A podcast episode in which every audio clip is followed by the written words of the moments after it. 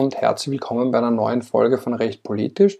Heute werden wir uns ein wenig näher auseinandersetzen mit dem Thema Cyberangriffe, Hackerangriffe auf Staaten. Hintergrund ist der Hackerangriff auf das österreichische Außenministerium vom Beginn des Jahres und zu diesem Zweck habe ich mir auch gedacht, ich lade jemanden ein, nämlich Isabella Brunner, eine Assistentin an der Rechtswissenschaftlichen Fakultät der Abteilung für Völkerrecht und internationale Beziehungen, wo ich früher auch als Assistent tätig war, als eine ehemalige Kollegin von mir und sie befasst sich im Rahmen ihrer Dissertation mit dem Thema Cyberangriffe und Cybersecurity und zu diesem Zweck habe ich sie gefragt, ob sie ihre Erkenntnisse und auch ihre praktischen Erfahrungen mit einem breiteren Publikum teilen möchte und sie hat glücklicherweise zugesagt. Und eine kurze Zwischenbemerkung möchte ich mir da noch erlauben. Wir haben uns im Wiener Börsepark getroffen unter Wahrung des Abstands natürlich, wie es in Coronavirus-Zeiten sich gehört. Der Preis, den wir dafür bezahlen mussten, aber ist der, dass man das ein oder andere Mal Hintergrundgeräusche hören kann. Also solltet ihr Polizeisirenen vernehmen oder ein Straßenverkehr-Reinigungsfahrzeug vernehmen, dann tut mir das sehr leid. Ich hoffe aber, dass es dem Hörerlebnis keinen Abbruch tut und wünsche euch jedenfalls jetzt schon viel Spaß bei dem Gespräch. Hallo Easy, freut mich, dass du Zeit gefunden hast, um mit mir ein wenig über Cyber zu sprechen. Ein breiter Begriff, aber bevor wir da beginnen und ich dich mit Fragen löchere, bitte ich dich ganz kurz für die Hörer da draußen dich vorzustellen, damit sie wissen, wen sie da hören. Ja, hallo Ralf und hallo an die Zuhörerinnen und Zuhörer. Mein Name ist Isabella Brunner. Ich bin Uni-Assistentin an der Universität Wien am Institut für Völkerrecht und Visiting Researcher am Federmann Cyber Security Center und mein Recherchefokus ist auf Völkerrecht und Cyber im Spezifischen. Ja, und da wäre ich eh schon bei der ersten Frage, weil was ist Cyber eigentlich? Ja? Ja, Cyber ist ein sehr weiter Begriff. Man kann sehr, sehr viel darunter verstehen. Im Konkreten geht es einfach um alles im Endeffekt Virtuelle, um, um Operationen, die im Cyberspace, also im Internet stattfinden. Ähm, und äh, ich fokussiere mich spezifisch auf das Staatenverhalten, was diese Operationen betrifft. Aber was heißt Operationen? Also Cyber heißt irgendwas mit Internet oder wie kann ich mir das genau. ungefähr vorstellen? Ja? Ja, so circa. Es ist einfach ein grober Begriff, den man noch nicht wirklich definiert hat. Cyberspace hat ja unglaublich viele ähm, Definitionen. Ähm, Im Endeffekt befasse ich mich einfach mit äh, eben Hackerangriffen, all, alles Mögliche, was virtuell stattfindet und eben nicht kinetisch ist. Okay, ah, kinetisch, das ist ja. auch noch so ein Begriff. Ich ja. weiß, ich nerv dich jetzt mit Fragen schon, aber es passiert ja immer, dass man dann mit den technischen Begriffen kommt und dann ja. viele, die nicht so in der Materie drin sind, sich gleich fragen, okay, was ist das jetzt? Was heißt denn kinetisch? Also alles, was einen, im Endeffekt einen physischen Effekt äh, in der physischen Welt hat, also einen, äh, sagen wir, eine was zu einer Zerstörung zum Beispiel von Objekten führt oder was Menschenleben tatsächlich auch physisch beeinflusst, so etwas ist, würden wir jetzt sozusagen gröber von Cyber-Eingriffen trennen, wobei man dann bei Cyber-Eingriffen ja auch kinetische Effekte haben kann. Aber im Endeffekt, was ich damit meine, ist, dass es eben keine Handlung ist wie eine, was nicht, eine, einen Schuss. Also traditionelle militärische genau. Gewalt, kann man so irgendwie. Genau, ein guter okay.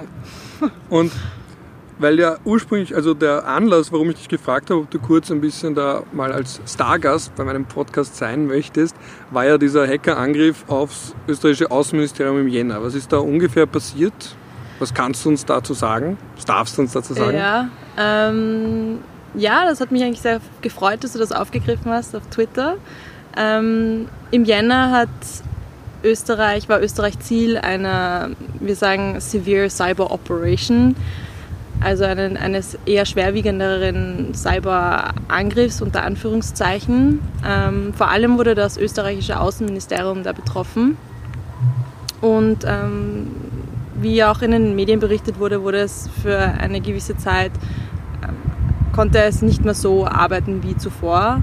Und deswegen hatte auch dann das österreichische Außenministerium das Bedürfnis, eine Art auch eine Message auch auf UNO-Ebene bekannt zu geben, dass sie mit einem derartigen Verhalten nicht äh, einverstanden sind. Wie ja auch bekannt wurde, hat das äh, Ministerium ja auch dann eine Presseaussendung gemacht, dass sie da glauben, dass ein staatlicher Akteur dahinter ist, haben aber natürlich nicht preisgegeben, wer das war. Und ähm, es war aber trotzdem dem Ministerium wichtig, dann eben auch bekannt zu geben, dass derartiges Verhalten, auch wenn es nicht vielleicht direkt zurechenbar war oder, oder sie es nicht zurechnen wollten, dass das nicht toleriert wird. Warum natürlich? Warum ist das so klar eigentlich? Dass man nicht sagt, wer dahinter steckt. Ach so, ja, da bin ich jetzt natürlich auch wieder von Vorwissen äh, ausgegangen. Zurechnung ist im Allgemeinen ein sehr schwieriges Problem bei Cyberangriffen, weil ja Cyberspace, das Internet, gibt ja sehr viele Möglichkeiten, anonym zu bleiben. Und dadurch trauen sich oder haben sich anfangs viele Staaten nicht getraut ähm, oder waren sich nicht sicher, ob sie genügend Beweismittel haben, um damit auch in die Öffentlichkeit zu gehen. Ähm, manchmal haben Staaten auch genügend Beweismittel, wollen sie aber nicht preisgeben, weil sie die damit vielleicht auch ihre nationale Sicherheit gefährden, weil sie dadurch Informationen preisgeben, die sie die gegebenenfalls klassifiziert sind. Und deswegen war das eben natürlich, weil ähm, mhm. es nicht sehr üblich ist, beziehungsweise bis vor einer kurzen Zeit nicht sehr üblich war, dass man so öffentliche Zurechnungen überhaupt durchführt. Das ändert sich jetzt. Also seit ein paar Jahren, ein, zwei Jahren circa, gibt es einen Trend von einer kollektiven Zurechnung von Staaten, wo sich immer mehr Staaten trauen, wirklich auch zu sagen, wer hinter einem Cyberangriff steckt. Wenn ich da kurz zwischenfragen darf, was heißt steckt, also kollektiv, inwiefern kollektiv? Ähm, insofern, dass Staaten miteinander Zurechnungen durchführen, also zum Beispiel, dass sie sich vorher absprechen, das passiert sehr oft von Seiten des Vereinigten Königreiches mit den Vereinigten Staaten zum Beispiel, dass sie sagen, okay, hey, zum Beispiel das Vereinigte Königreich geht zu den Vereinigten Staaten und sagt, hey du, ich habe da ein paar Informationen, ähm, ich glaube halt, dass, sagen wir jetzt, Russland dahinter steckt, magst du nicht mitmachen? Und dann kommt halt äh, USA daher und sagt, ja, okay, passt. Ich habe die Informationen, die, die, sind für mich ausreichend und ich, ich mache mit sozusagen, also sehr salopp gesagt. Ähm, grundsätzlich ist aber natürlich auch der Vorteil zwischen Vereinigten Königreich, USA, Australien etc., dass die alle in diesem Five Eyes Agreement sind. Was ist das jetzt schon wieder? Ja, ja das ist es mir eh schon an. Ja. ja. Das sind dann immer gleich die Punkte, wo es eine Red Flag gibt bei mir und ich möchte wissen, was ist das schon wieder. Ja. Nein, eh klar, ähm, ist auch sehr wichtig. Five Eyes Agreement ist im Endeffekt ein äh, Intelligence Sharing Agreement zwischen diesen Staaten, also dass sie sich ausmachen, dass sie bestimmte Informationen miteinander teilen, auch klassifizierte Informationen. Und da ist es natürlich dann auch leichter, Beweise miteinander zu teilen. Aber das ist nicht das Einzige. also die vertrauen einander, kann genau, man sagen. Genau, die mhm. vertrauen einander, haben auch viel, auch was Spionageaktivitäten angeht, haben sie auch viel Zusammenarbeit. Aber das sind auch nicht die einzigen. Wir haben auch auf EU-Ebene jetzt öfters schon gemeinsame Zurechnungen gesehen, ähm, auch sonst übergreifend. Jetzt war letztens vor kurzem Georgien, die einen Brief an den Sicherheitsrat geschickt haben, dass sie bitten, dass äh, gewisse Aktivitäten, die anscheinend durch Russland durchgeführt werden, ähm, anerkannt werden, dass das eben nicht in Ordnung geht. Und da haben sich dann auch die USA, UK ähm, und andere Staaten dann zusammengetan und diese ähm, Cyber Operation dann der Russen verurteilt warum, also ich habe schon den Eindruck, auch wenn ich jetzt die Medien lese oder ich habe zum Beispiel auch in dem Artikel gelesen über äh, vom Jänner eben mit der Sache mit dem Außenministerium, dass zumindest im Artikel von FM4 wurde auch Russland bzw. eine russische Gruppe dahinter vermutet. Äh, hat Russland da jetzt wirklich so eine besondere Rolle oder ist das auch oder ist das, weil wir so gerne über Russland sprechen, das machen alle Staaten? Es ist natürlich nicht nur Russland ähm, der Staat, der jetzt irgendwelche unterschwelligen Cyber-Operations durchführt. Wir haben auch sehr wohl ähm, westliche Staaten, die das durchgeführt haben, wie zum Beispiel 2010 war ein sehr ähm, relativ berühmter Vorfall gegen eine iranische Nuklearanlage, ähm, wo angeblich USA und Iran, äh, USA, Entschuldige, USA und Israel dahinter stecken, dass sie einen Cyberangriff gegen eben eine, eine iranische Nuklearanlage durchgeführt haben, den sogenannten, mit einem sogenannten Stuxnet Worm. Ähm, dann gibt es auch Vorfälle, jetzt auch vor kurzem war auch Israel wieder in den Medien, dass sie Iran angegriffen haben, aber angeblich als Gegenmaßnahme gegen iranische Cyberangriffe. Und dann haben wir natürlich auch ähm, Russland, China, Nordkorea, äh, die üblichen Verdächtigen, aber hauptsächlich, haupt, normalerweise sind es Staaten, die durchaus eben diese Kapazitäten haben. Also wie gesagt, gerade Russland, China und USA sind da eben auch einfach viel besser aufgestellt und Israel.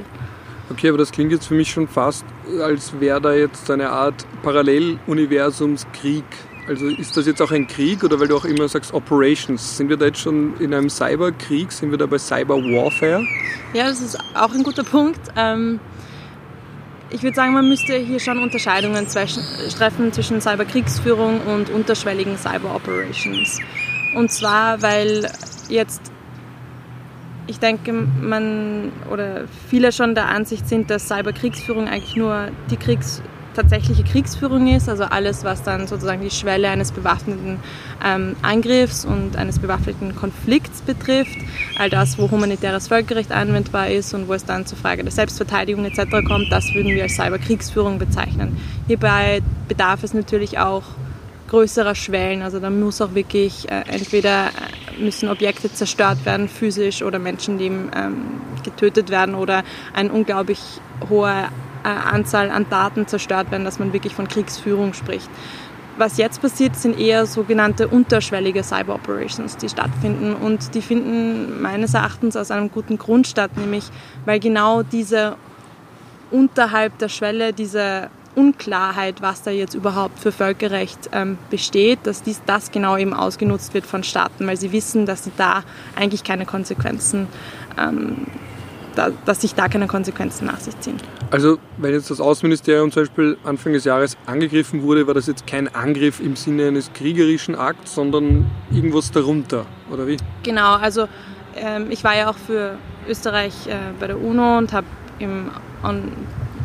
für Österreich dieses Statement abgeben dürfen zu Souveränität und ähm, im Völkerrecht. Und da war es ihnen auch ganz wichtig, dass man da einen Unterschied macht, weil es eben hier genau diese unterschwellige ähm, Frage besteht und es genau deswegen so schwierig ist, festzustellen, welches Völkerrecht hier überhaupt anwendbar ist. Okay, weil du sagst, welches Völkerrecht hier anwendbar ist. Das heißt, ich, das hole ich nur ganz kurz aus, aber ich denke da natürlich gleich reflexartig, weil das mein Spezial- und Interessengebiet ist. Okay, haben wir da jetzt einen bewaffneten Angriff? Hat Österreich das Selbstverteidigungsrecht dagegen? Oder war das Gewalt im Sinne von Artikel 2 Absatz 4 UNO-Charta? Haben wir jetzt einen bewaffneten Konflikt im Sinne der Genfer Konvention und der Zusatzprotokolle? Oder sind wir da irgendwo mit irgendwas mit Souveränität? Also in welchem Rechtsbereich sind wir da jetzt?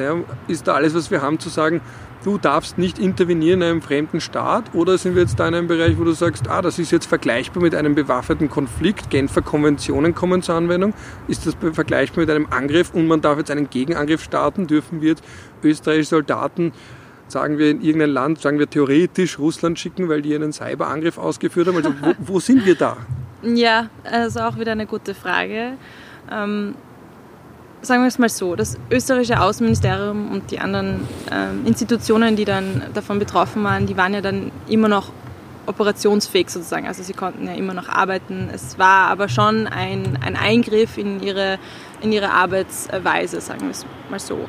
Das heißt, man kann hier jetzt nicht wirklich, es wurde ja auch nichts, die Cyber Operation hatte auch keinen kinetischen Effekt auf die Daten oder irgendetwas, wurde nichts, also ob etwas gelöscht wurde oder so, das kann ich jetzt nicht sagen.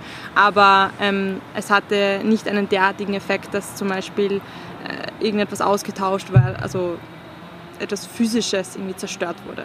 Das heißt, wir können. Hat das auch keinen nachhaltigen Effekt? Also, dass man sagt, dass man leidet bis heute darunter? Das kann ich auch nicht beantworten, aber im Endeffekt ähm, war die, dieser Cyberangriff nicht so dermaßen dramatisch, dass man wirklich von einer Gewaltanwendung sprechen kann. Es ist natürlich immer noch unklar, was jetzt Gewaltanwendung im, im, Cyberspace ist, aber man war sich eigentlich relativ schnell einig, dass man hier jetzt nicht mit Artikel 2.4 zum Beispiel der Vereinsatzung kommt oder gleich mit Selbstverteidigungsrecht. Was man sich aber natürlich sehr wohl anschauen muss, ist, okay, liegt hier nicht eine Einmischung vor? Also es gibt ja im Völkerrecht das sogenannte Interventionsverbot. Das hat man sich, könnte man sich natürlich genauer in diesem Kontext anschauen und dann die Frage der Souveränität. Und auch hier ist wiederum nicht so ganz klar, okay, was ist überhaupt Souveränität im Cyberspace? Ja, weil das ist ja bodenbezogen. Also ich denke, wenn ich an Souveränität denke, heißt das, da darf jetzt keiner sich bei mir in meine inneren Angelegenheiten einmischen. Aber genau. dieser Cyberraum, den, ich stelle mir den so schwer vor. Ja, was ja. heißt denn da Souveränität genau, wenn es den gar nicht als solchen, als Territorium gibt zum Beispiel? Genau, das ist auch genau der Streitpunkt und ähm, das ist auch der Grund, warum es manche Staaten gibt, wie zum Beispiel das Vereinigte Königreich oder eigentlich steht das Vereinigte Königreich derzeit alleine da, das sagt, hey, wir glauben nicht an eine Regel der Souveränität im Cyberspace. Sie haben jetzt nicht die konkreten Gründe angeführt, warum Sie nicht daran glauben. Ich glaube, es ist nicht deswegen, weil Sie nicht glauben, dass es irgendwie nicht greifbar ist, sondern eher wegen anderer Überlegungen, wie zum Beispiel Spionagefragen etc. Also ob das dann, wenn man an eine Regel der Souveränität glaubt, ob dann so Spionagemaßnahmen im, im Cyberspace dann überhaupt noch möglich wären. Das ist wieder eine andere Debatte. Aber grundsätzlich stellt man sich natürlich auch diese Frage, okay, wie ist Souveränität, also wie kann man das überhaupt im Cyberspace anwenden? Jetzt sagt man aber trotzdem, dass es der Souveränität, dass man den Cyberspace dennoch auf eine gewisse Art und Weise regeln kann, denn die Cyber Operations haben ja dann doch noch einen Effekt auf dem Staatsgebiet. Auch wenn es jetzt kein kinetischer ist, aber zumindest es ist mittelbar. Genau, mhm. ein mittelbarer Effekt. Und dadurch muss man sich auch überlegen, okay, was haben wir da für Werkzeuge im Völkerrecht? Und das wären jetzt in dem konkret ähm, die Regel der Souveränität, ein Souveränitätsprinzip oder das Prinzip der Nichteinmischung. Aber was ist dann die Folge daraus? Okay, wir wissen jetzt, theoretisch kann ein Staat sagen, ihr habt unsere Souveränität verletzt, lassen wir mal Territorium außen vor, wir sind im 21. Jahrhundert, es gibt auch andere Formen, wie man Souveränität verletzt. Aber was ist dann die Konsequenz? Also was kann ein Staat dagegen tun? Weil wir haben jetzt schon gehört, okay, man darf jetzt nicht österreichische veraltete Panzer nach Russland schicken oder in ein anderes Land, wo auch immer man glaubt, dass ein Angriff herkommt. Okay, ja. aber was, was, was macht man dann? Naja, also wenn uns dann, es gibt ja auch das sogenannte Recht der Staatenverantwortlichkeit, wenn man jetzt eine Verletzung der Souveränitätsregel annimmt und sagt, okay, hier liegt ein völkerrechtswidriger äh, Akt vor, wenn dieser zurechenbar ist, könnte Österreich hergehen und eine Gegenmaßnahme durchführen. Das könnte man sich überlegen, in Form eines Hackbacks zum Beispiel. Das, Was ist das? Ja? Ein Hackback. Wieder so ein Wort. Auch wieder ein nicht definiertes Wort.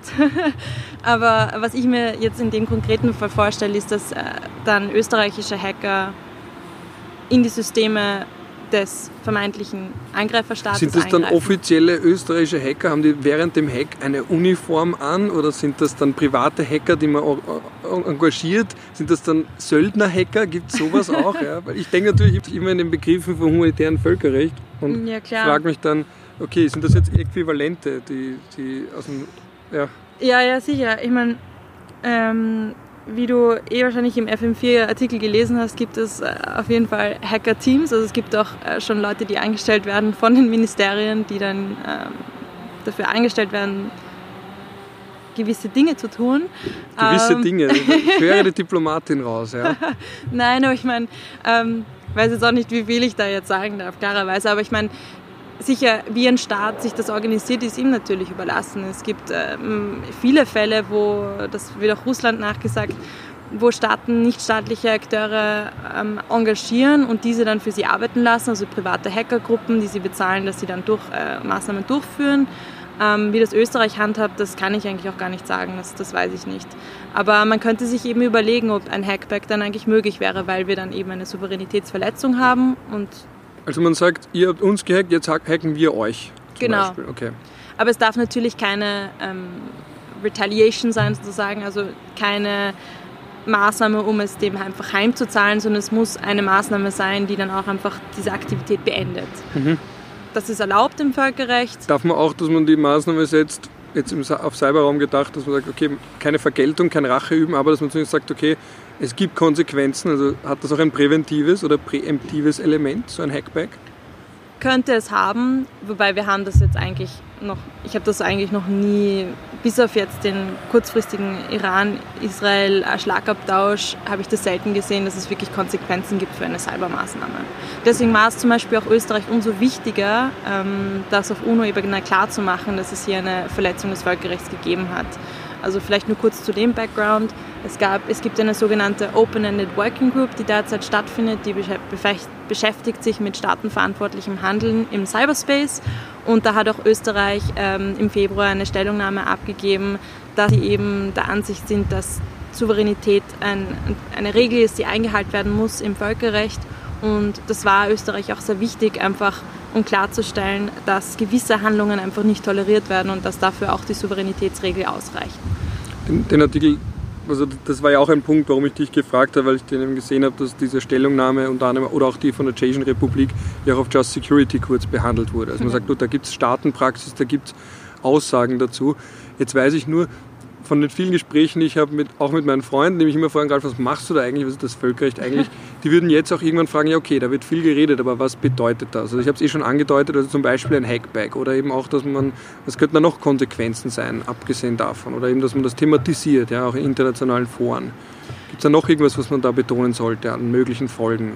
Ja, sicher. Es wird auch jetzt auf EU-Ebene zum Beispiel ähm, gibt es das sogenannte Cyber Sanctions Regime, dass sie da Individuen zum Beispiel sanktionieren für ähm, Milish, also sogenannte malicious Cyber Operations, also böswillige Cyberhandlungen. Ähm, das wäre eine Möglichkeit, damit ähm, sanktioniert man jetzt nicht unbedingt den Staat, aber jedenfalls Individuen, die in dem Staat sind. Also so wie mit den gezielten Sanktionen gegen Terrorismusverdächtige genau, ist das ungefähr genau, so der Gedanke genau, dahinter. Das sind ähm, sogenannte Targeted Sanctions, die durchgeführt werden. Jetzt, bis jetzt wurde noch keine einzige Person gelistet. Ich glaube, es ist eher ein politisches, ähm, man will einfach ein politisches Signal setzen, dass man so etwas nicht toleriert, aber man kann sich, es ist durchaus legitim, sich die Frage zu stellen, was kann man überhaupt dagegen tun, wenn, wenn Staaten Cyberangriffe ähm, durchführen. Und ich finde, das ist auch ein, ein guter Punkt, sich die Frage zu stellen, warum Staaten überhaupt Cyberangriffe machen. Das wollte ich auch schon fragen. Warum ja. macht man das eigentlich? Ja, nur um zu stören? Ja, das, trollt man da? Ja. Hat das irgendeinen Zweck eigentlich? Oder welchen Zweck verfolgt man damit? Also ich finde eine, also meiner Ansicht nach gibt es einen, großes, einen großen Zweck sozusagen, dass man ähm, einen Konflikt austrägt, ohne zu eskalieren.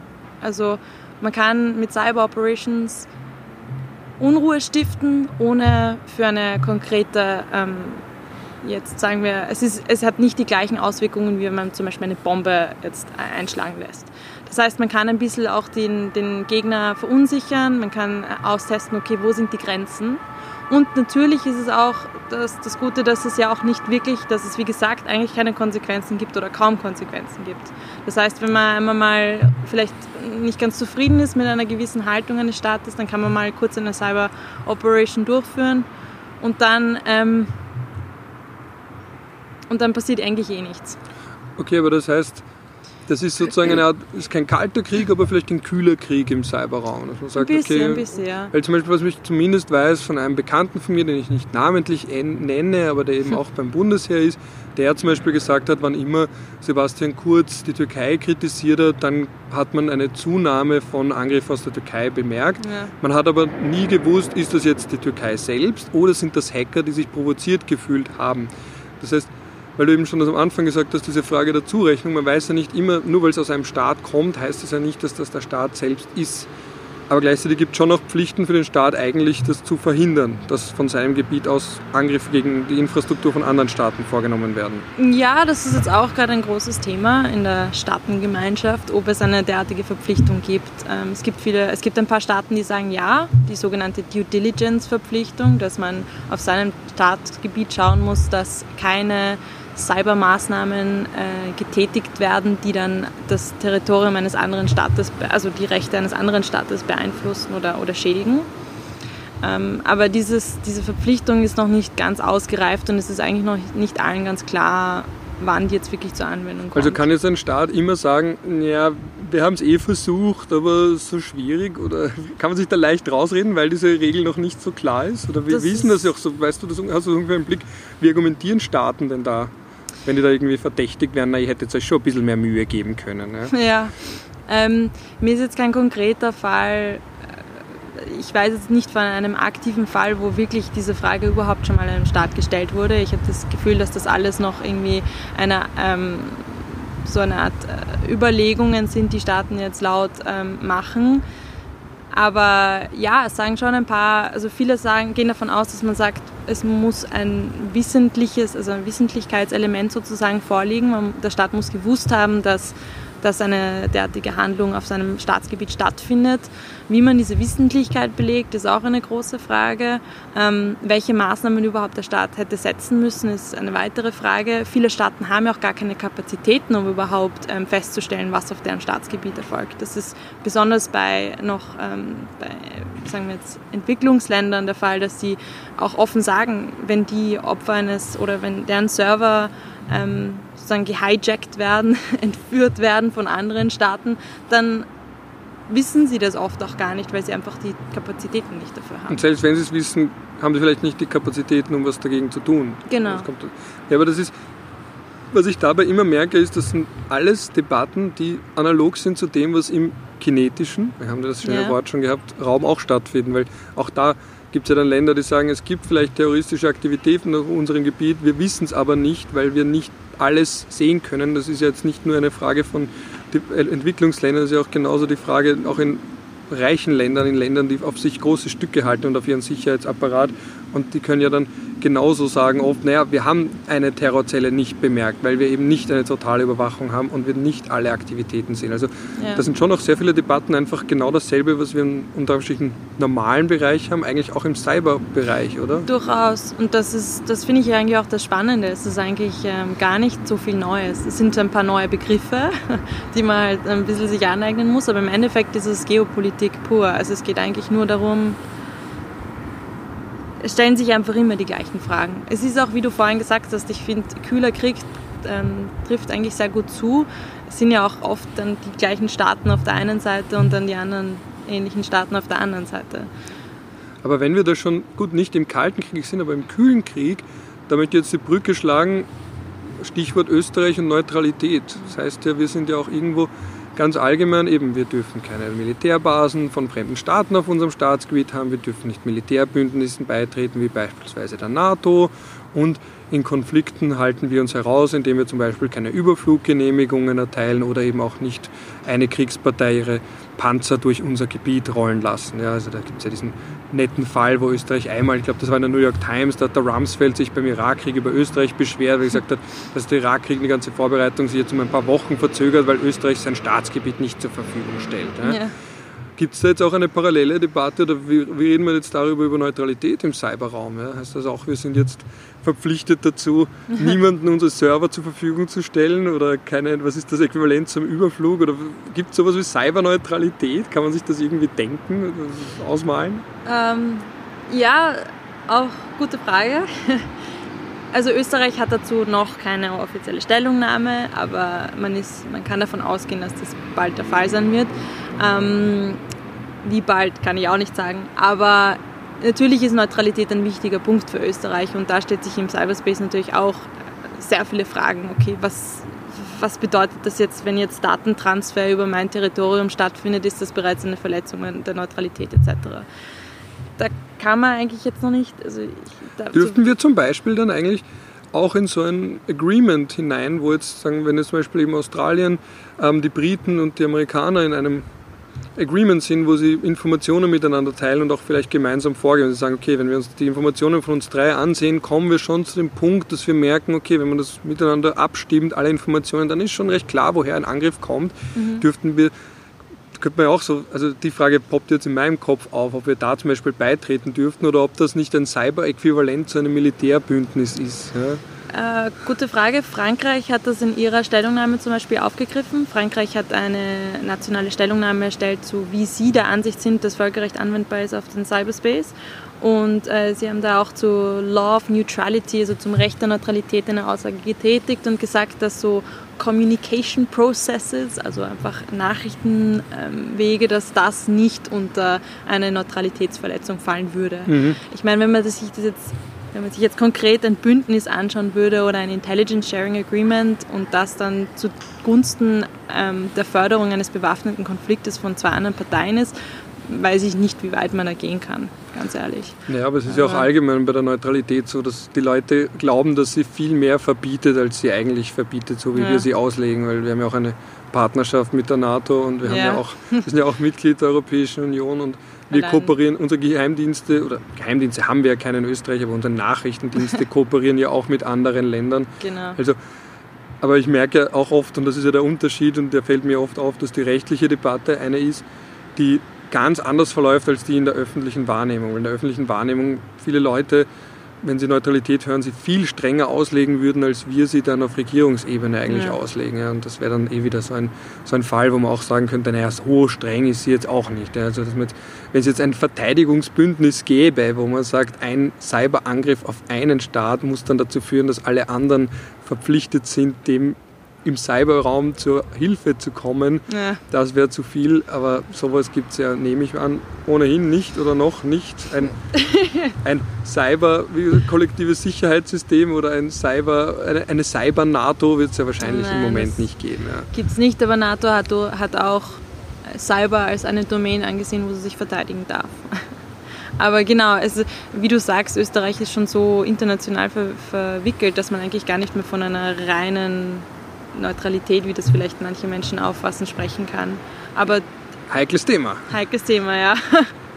Aber genau, ähm, ich meine, man kann sich eben an Frankreich ein bisschen orientieren, wo sie eben sagen, dass halt gewisse Kommunikationswege, die über einen Staat laufen, jetzt vielleicht nicht die Neutralität verletzen, aber sobald sie Effekte hat ähm, auf dem Staatsgebiet, dann sehr wohl.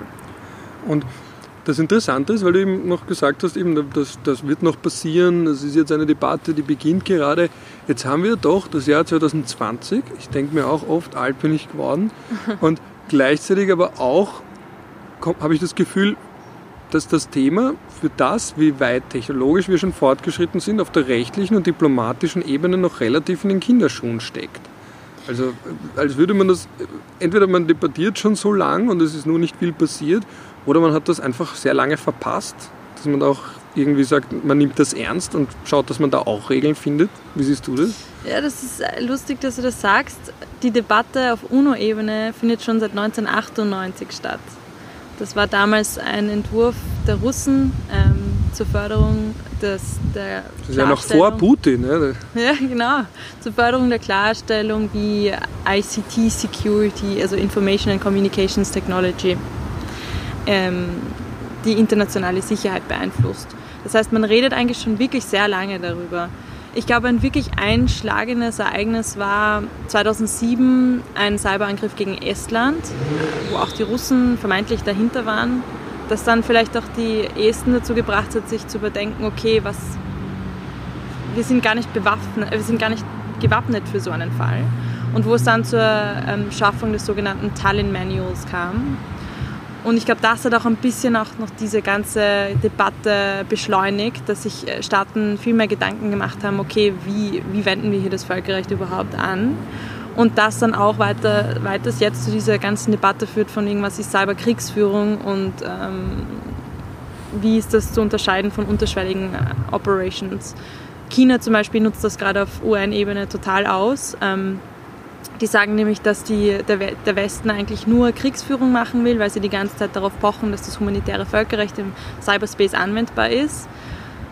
Das ist natürlich dann Aber wie, wie, Moment, wie, wie argumentiert China? Also China sagt, ihr redet die unlogisch. ganze Zeit nur von Krieg, oder wie? Genau, es ist eigentlich ein unlogisches Argument. Ich habe es wirklich eigentlich anfangs gar nicht verstanden, aber immer mehr kommt mir, wird mir klar, warum sie das so betonen. Ähm, China im Endeffekt sagt, ihr im Westen, ihr wollt die ganze Zeit, dass das humanitäre Völkerrecht anwendbar ist. Das heißt, ihr wollt eigentlich nur Krieg, weil nur im Krieg ist das humanitäre Völkerrecht anwendbar, sozusagen. Aber es macht eigentlich aus westlicher Sicht oder generell aus, äh, ich finde einfach keinen Sinn, weil das humanitäre Völkerrecht dient ja eigentlich nur als Plan B, sollte wirklich ein Krieg ausbrechen, dafür, dass die Menschenleben, ähm, dass so viele Menschen, Menschenleben wie möglich einfach nicht von, diesem, von dieser Kriegsführung erfasst Genau, dieser Gedanke von Henri Dunant, wenn Genau. schon Krieg, aber dann sollen wir wenigstens, dann soll er wenigstens so, so wenig schlimm wie möglich sein. Genau, Ja. genau. Man soll ja Menschenleben retten dadurch. Und das, das nutzt aber China extrem aus, dass sie sagen, okay, jetzt hat sich der Westen schon so lange mit dieser Cyberkriegsführung beschäftigt. Ich meine, dazu kommt natürlich auch, dass viele Staaten Cyberkriegsführung, ähm, also wissenschaftlich, also darin forschen, wie man Cyberkriegsführung durchführt. Also es gibt ja auch viele Forschungsprojekte mehrerer Staaten und vor allem die westlichen Staaten sagen auch offen, dass sie das tun. Das wirft China ihnen natürlich auch vor, obwohl natürlich China auch nicht ganz unschuldig ist, weil sie ja auch. Ähm, Ich nehme mal an, dass. China jetzt nicht, nicht forscht, oder? Genau, Zu dem Bereich. genau. Ja. Es ist, äh, Haben wir da jetzt ein Cyber-Wettrüsten, wo alle Länder schauen, dass sie die besten Hacker haben? Und, ähm, könnte man könnte man sich überlegen. Ich finde, das ist nicht unbedingt unwahr. ich denke, es ist sehr wohl, es wird sehr viel ähm, Geld auch in, in Cyber Defense zum Beispiel hineingesteckt. Und die Amerikaner zum Beispiel reden jetzt auch in letzter Zeit sehr gerne von Active Cyber Defense oder Defend Forward.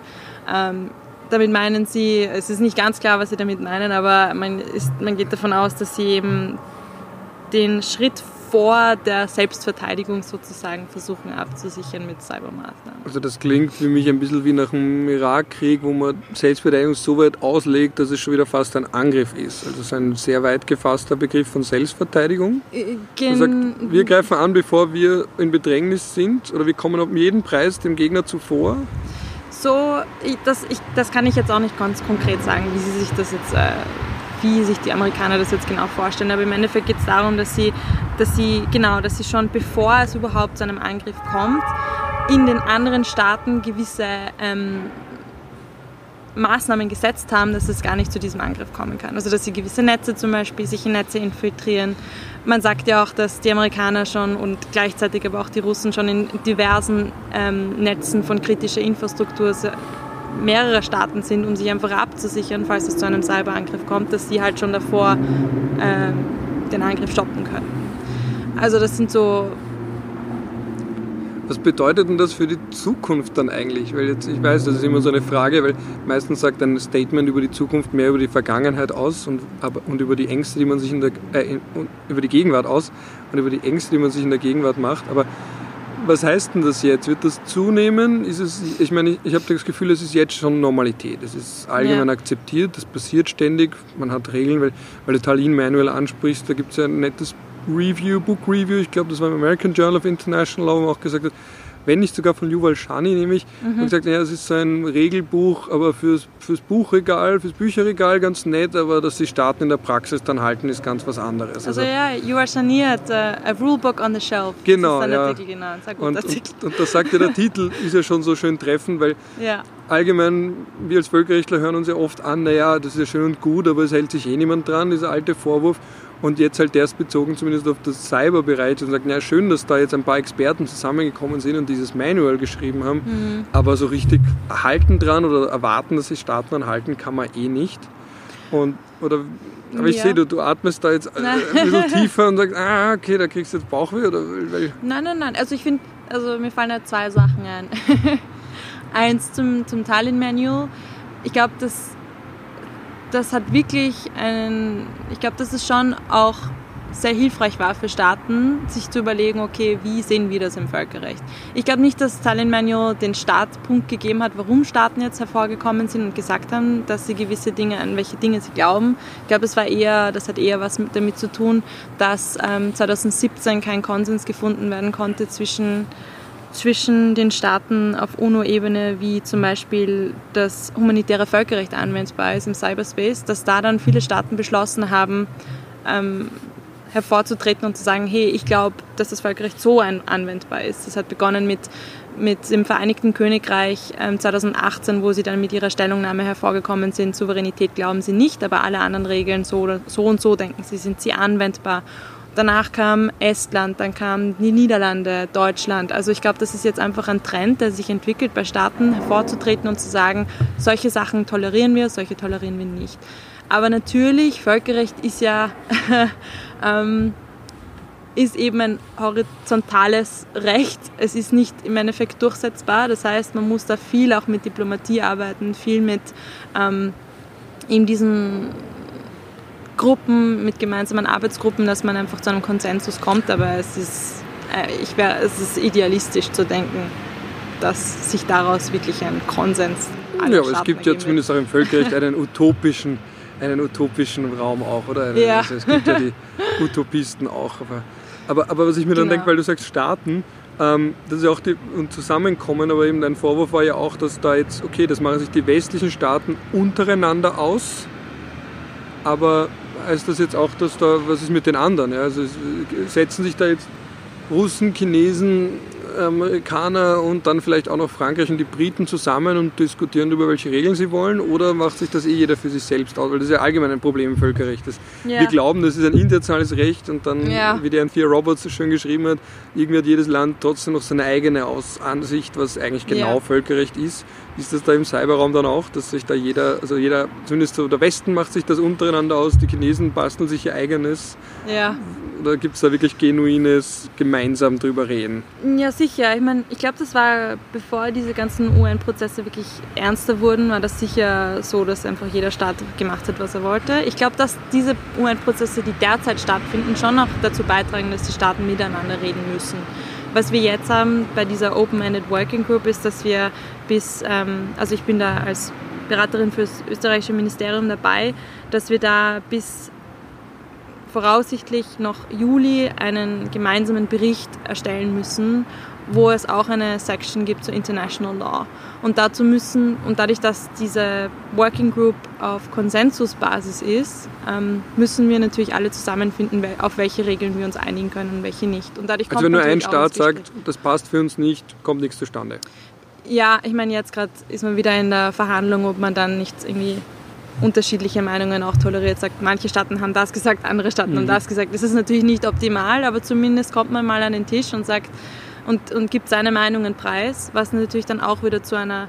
Und da ähm, reden jetzt wirklich alle miteinander? Also auch. Ja, lustigerweise ja. auch ähm, viele kleinere Staaten, von denen man das jetzt vielleicht nicht unbedingt erwartet hat. Ähm, es ist wirklich eine ganze Bandbreite dabei. Ähm, und ähm, ja, also es sind jetzt nicht nur die Key Players sozusagen, also jetzt Russland, China und USA, also du hast auch im Venezuela, Argentina, Kuba, also sind jetzt nicht Südafrika. Ähm, okay.